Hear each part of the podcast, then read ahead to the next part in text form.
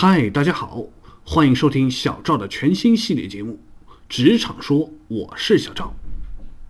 职场说，说一说作为年轻人的我们，在职场里，在工作中所遇到的那些坑，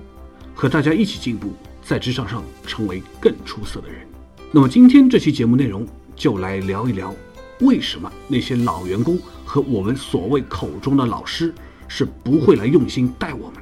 前段时间，小赵我呢无意中就去了一家公司，那家公司相关的 HR 负责人就介绍说，他们公司有一套完整的什么系统，每当员工完成一份报告的时候呢，都会上传共享，因此呢就积累了大量的知识储备。当新来的员工遇到问题的时候呢，只要去这样的平台上去查找，就能够找到解决的方案。而这样的一个平台呢，还能帮助员工更好的成长。当时小赵听到之后就觉得非常的牛，在这样的公司里面工作应该是非常的好，而且工作应该也容易上手，并且可以不断的进步，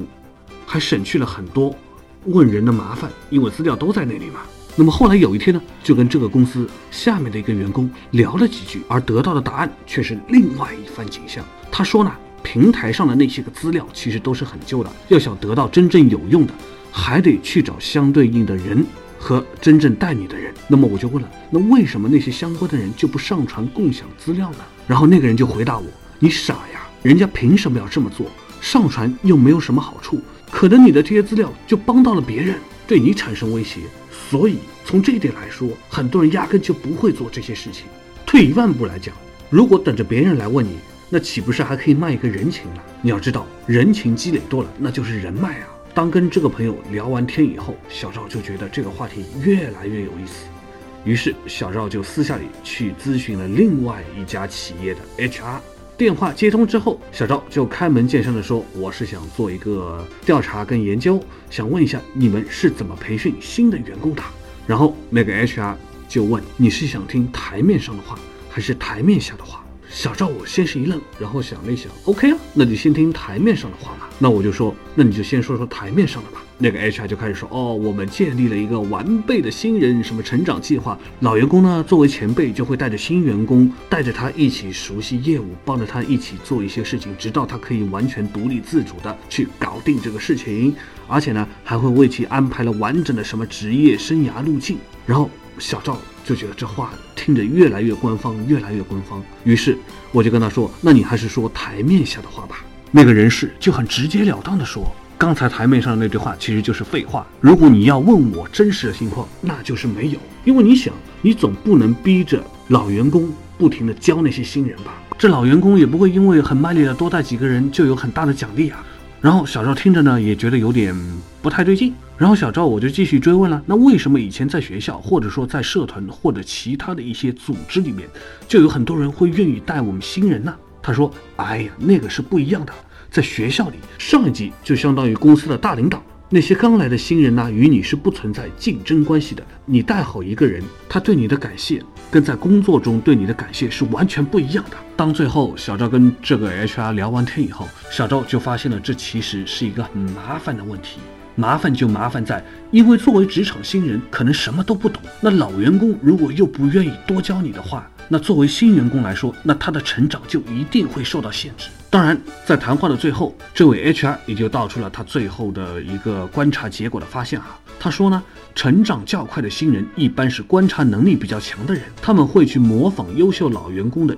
一举一动，然后消化吸收，最后呢，成为自己的工作和办公的方式。所以呢，前段时间呢，小张还看到了一篇文章。主题呢，就是关于缅怀，就是已经停播了的这个《康熙来了》里面呢，其实有一句话，也大概是这么说的：作者在学习综艺制作的方法的时候，就是一句一句不停反复的观看节目里面的话和剪辑的手段，不停的看，不停的学，最后看多了，学多了，然后综合自己的特色，也就走出了自己的路。我想，这可能也就是异曲同工的道理吧。当然，这也不是唯一的方法。小赵还记得之前就认识一个很厉害的一个女同事，她之前就曾经在中国传媒大学毕业，毕业之后呢就进入了中央电视台，做了一个节目策划和编导。当时的他呢是摆地姿态，没有架子，从一个新人开始一步一步的打拼，而且他是比较擅长理财的。所以呢，他会带着一帮同事去一同奔向小康。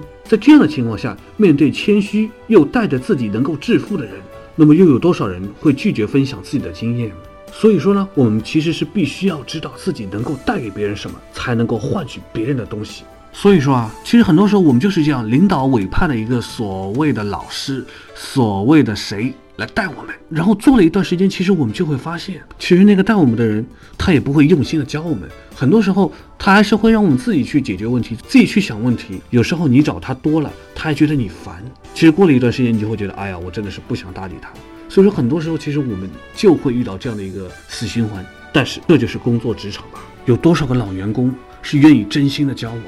是愿意真的倾囊相授，可能对他们来说，有这么多的时间，还不如自己倒腾点自己的事情。所以，如何提供价值给别人，换取别人的经验跟他的耐心，我想，这都是我们需要思考的。而这也是每个人所不同的东西。可能你有你这样的价值提供给别人，而我有这样的价值可以提供给别人。但是，我们都可以去试着思考一下：除了卖力工作，除了低调做人。我们有什么真正的价值是可以提供给公司、提供给同事、提供给上司的？所以在最后，从提供价值的角度来说，如果你有背景和关系，那你的背景和关系就能够提供给领导价值；如果你没有背景和关系，那你掌握的信息也能够提供给领导价值；如果你连信息也没有多少，那你给领导提供的价值只剩下工作能力了。所以很多时候。我们真的要想一想我们自身的价值所在，并用正确的方式去向别人展示、提供这些价值，并以此来换取自己所需要的东西，包括这些老员工的经验和价值，